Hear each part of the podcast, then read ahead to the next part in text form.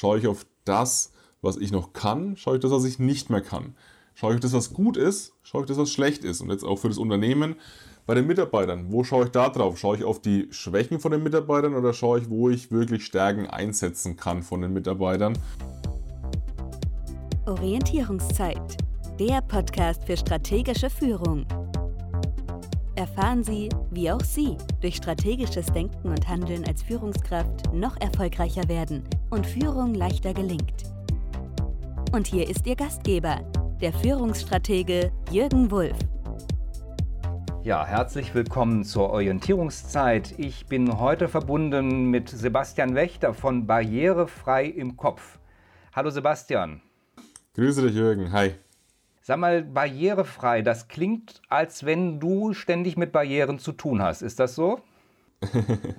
Definitiv kann man so sagen. Also sowohl räumlich als auch mental. Räumlich aus dem Grund, ähm, ich bin Rollstuhlfahrer. Ich bin seit meinem 18. Lebensjahr querschnittsgelähmt. Habe einen Halswirbelquerschnitt, also auch einen sehr, sehr hohen Querschnitt. Das heißt, dass nicht nur die Beine von mir gelähmt sind, sondern eben auch meine Hände und auch Teile von meinen Armen. Und da kann schon mal die eine oder andere Barriere definitiv auftreten. Und in meiner Tätigkeit als Coach und Speaker habe ich natürlich auch mit mentalen Barrieren zu tun, wo dieser Slogan barrierefrei im Kopf natürlich darauf anspielen soll. Darf ich fragen, was damals passiert ist? Ja, klar, sehr gerne. Ähm, ich war damals 18 Jahre, war mit meinem Bruder wandern. Im Dezember war das damals und ja, es war ein, war ein ganz normaler Tag. Wir haben das zu der Zeit öfter gemacht, mein Bruder und ich. War so ein bisschen unser Ding. Und so auf halber Strecke sind wir an einen Bach gekommen, wo wir drüber mussten. Und natürlich wir, ich 18, mein Bruder war glaube ich 22. Anlauf genommen, mein Bruder drüber gesprungen, alles easy. Und dann habe ich Anlauf genommen, wollte drüber springen, bin dann mit meinem Fuß in der Wurzel hängen geblieben und bin dann in diesen Bach reingestürzt, kopfüber. Bin auch mit dem Kopf aufgeschlagen und habe mir da dann eben den fünften Halswirbel gebrochen. Und ja, deswegen resultierte dann diese Querschnittslähmung daraus. Und ja, dann ging es erstmal neun Monate in die Reha nach den entsprechenden Notoperationen. Das Problem war ja auch, es war Dezember, es war kalt. Ähm, wir waren im Wald unterwegs, also bis der Notarzt dann letztlich kam, war meine Körpertemperatur noch so bei 32 Grad sowas in dem Dreh. Also es wurde auch äh, dahingehend eng. Wäre ich allein gewesen, wenn mein Bruder nicht dabei gewesen, wäre ich heute wahrscheinlich auch nicht hier zum Interview. Das kann man schon so sagen, auf jeden Fall. Das heißt, das war wirklich dramatischer Einschnitt in deinem Leben und in der ersten Zeit ja, ging es erstmal darum, dich wieder einigermaßen herzustellen. Ja klar, also du bist 18, du hast andere Pläne, dann kommt dieses Ereignis und dann bist du erstmal am Anfang 24 Stunden auf Hilfe angewiesen. Also am Anfang ging gar nichts, nicht mehr essen, nicht mehr trinken, nicht mehr anziehen.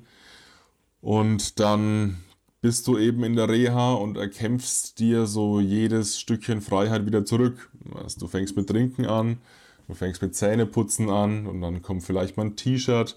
Dann geht es darum, wieder selbstständig vom Rollstuhl vielleicht ins Bett zu kommen. Und so versuchst du jeden Lebensbereich wieder mehr und mehr Selbstständigkeit zu erlangen. Äh, allerdings war es mit den neun Monaten in der Reha dann auch nicht gegessen. Also bis ich wirklich jeden Lebensbereich meine Selbstständigkeit zurück hatte, hat es bei mir sieben Jahre gedauert. Was hat das emotional mit dir gemacht? Hat dich das runtergezogen? Warst du da völlig am Boden zerstört? Oder hattest du gleich diesen Kämpferwillen, den ich jetzt daraus höre? also die, die, erste Reaktion, die erste, der erste Monat, würde ich mal sagen, komplett niedergeschlagen. Auf jeden Fall. Also ich wusste auch nicht, was kommt jetzt auf mich zu, wusste diesen Querschnitt auch noch nicht so wirklich einzuordnen. Und wie schon gesagt, du hast mit 18 Jahren andere Probleme oder andere Pläne auch vor allem. Und dann in der Reha selbst, als dann diese Therapien losgingen, Physiotherapie, Ergotherapie, Krafttraining, Rollstuhltraining, Bewegungsbad, also noch und nöcher, dann kam auch so ein bisschen dieser sportliche Ehrgeiz so ein bisschen dazu, so nach dem Motto, ich nehme diese Therapien jetzt als Sporteinheiten, da kam mein sportlicher Ehrgeiz mir schon zugute um das Beste aus der Situation zu machen, möglichst schnell, möglichst fit wieder zu werden. Das war die eine Komponente in der Reha, allerdings bis ich den, das Ganze mental verarbeitet hatte, das hat dann sehr, sehr lange gedauert und auch nach zwei, drei Jahren, wo ich dachte, dass ich mental darüber hinweg bin, gab es dann immer wieder Situationen, wo ich gemerkt habe, nee, es ist noch ein Thema, es ist noch ein Thema. Und bis es eben wirklich auch kein Thema war, hat es dann doch nochmal auch wieder mehrere Jahre gedauert. Also wenn Menschen etwas Schlimmes widerfährt, dann müssen sie sich auch Zeit geben, um damit umzugehen. Das geht jetzt nicht von heute auf morgen. Das höre ich dabei raus von dir, aus deiner, das ist deine Lehre daraus. Das, so war es zumindest bei mir so und ich kann es auch bei anderen Querschnittsgelähmten so ein bisschen bestätigen. Ich kenne jetzt inzwischen doch auch einige. Es ist ein Prozess und also die erste Reaktion war eben dieser sportliche Ehrgeiz, Reha, dann kommt der Alltag, dann versuchst du deinen Alltag zu organisieren. Wenn der Alltag organisiert ist, versuchst du dann mehr und mehr Selbstständigkeit wieder zu bekommen. Und wenn dann das da ist, dann gehst du vielleicht auch mal mental wirklich auch ans Thema ran. Also es ist ein längerer Prozess, so war es bei mir. Und wichtig ist, dass der Stein im Rollen bleibt, würde ich mal so sagen. Und man immer dran bleibt an der Thematik, solange man merkt, man hat hier noch Aufgaben zu tun, man hat noch Themen zu bearbeiten. Dann wirklich dann nicht wegschauen, sondern hinschauen und dranbleiben. Das ist schon ein Punkt. Wie lange ist das jetzt her? Der Sturz war 2007 im Dezember, also sind jetzt 12, 13 Jahre, ja. Du hast also das ja dann für dich erfolgreich umgesetzt. Du bist aber heute für Unternehmen unterwegs, vor allen Dingen für Führungskräfte. Was können nun Führungskräfte von dir lernen? ja, wo wende ich das Thema barrierefrei im Kopf inzwischen hauptsächlich an? Als Redner und als Coach. Ähm, ich wende es bei Veränderungsprozessen an. Das heißt, wo sind bei Veränderungsprozessen Barrieren da, vor allem eben in den Köpfen von den Mitarbeitern, von den Führungskräften und wie gehe ich mit diesen Barrieren um? Weil letztlich war mein Querschnitt ja auch in Anführungszeichen nichts anderes als ein Veränderungsprozess für mich.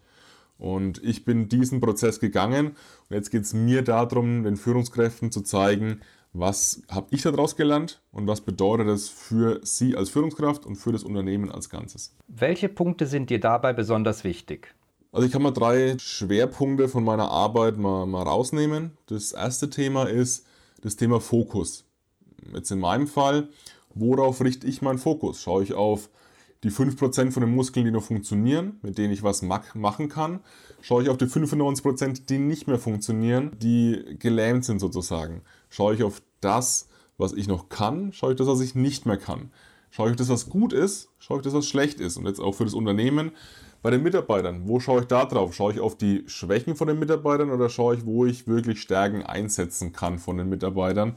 Und wenn wir auf das, auf das große Thema Veränderung gehen, muss ich natürlich auch schauen, was habe ich alles für Potenziale im Unternehmen, um diesen Veränderungsprozess positiv zu gestalten, anstatt nur zu gucken, wo sind jetzt eventuell Barrieren, vor allem auch von außen, die mir in den Weg gelegt werden und mich darauf zu fokussieren, weil das ist kein guter Weg.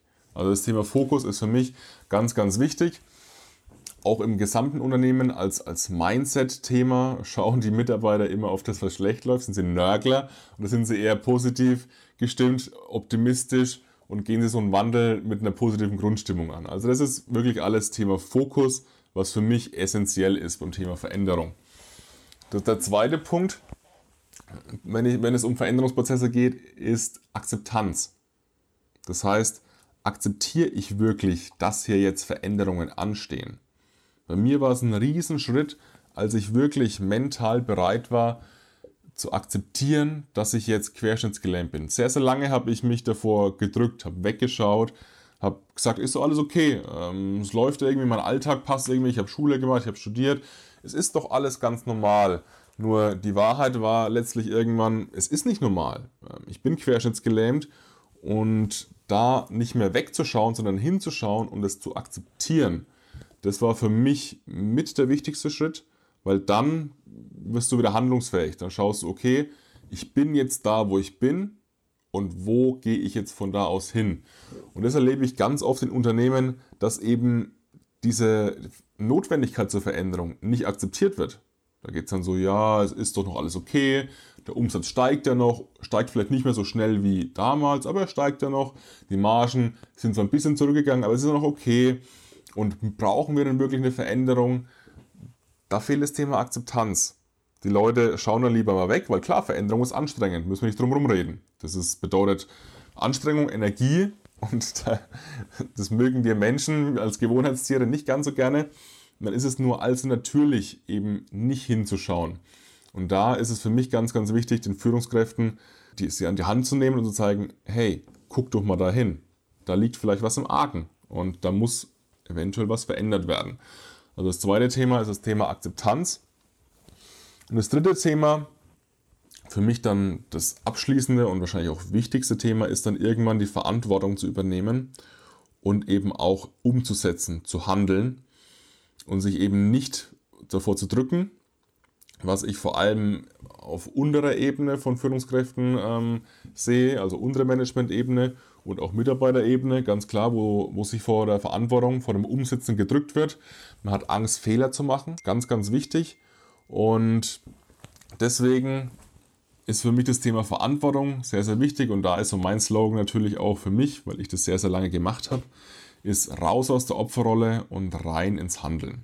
Also ich habe sehr, sehr lange diese Opferrolle angenommen, habe die Probleme im Außen gesucht, habe die Fehler bei anderen gesucht, habe diese Verantwortung weggeschoben und die dann wirklich mal anzunehmen und zu sagen, okay, was kann ich jetzt machen, damit es besser wird, das ist dann für mich der letzte und entscheidende Schritt. Thema Verantwortung. Wie kriegen Führungskräfte ihre Mitarbeiter aus der Opferrolle? Also erstmal, wir müssen ja selber aus der Opferrolle kommen. Aber es gibt ja auch Mitarbeiter, die da sich sehr gerne aufhalten und sagen, ja Mensch, das ist alles so schwierig und das Unternehmen missbraucht uns immer als Mitarbeiter. Wir müssen das alles ausbaden, was die sich da oben ausdenken. Was sollen Führungskräfte tun nach deiner Meinung? Erstmal wieder, es gibt keine Paradeantwort sozusagen oder kein, das eine gilt für alles, sondern für mich ist schon wichtig, differenziert drauf zu schauen. Warum sind die Mitarbeiter in der Opferrolle? Und da gibt es verschiedene Themen. Sind sie in der Opferrolle, weil sie sich überfordert fühlen und Angst haben, Fehler zu machen und deswegen die Verantwortung wegschieben?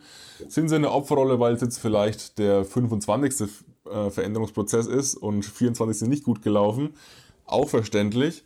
Oder sind sie in der Opferrolle, weil sie vielleicht auch einfach nicht das Ziel sehen und sich einfach dann vor der Verantwortung drücken wollen oder vor der, vor der, vor der Anstrengung drücken wollen, weil sie nicht wissen, warum soll ich das denn überhaupt machen? Warum soll ich mich denn hier anstrengen?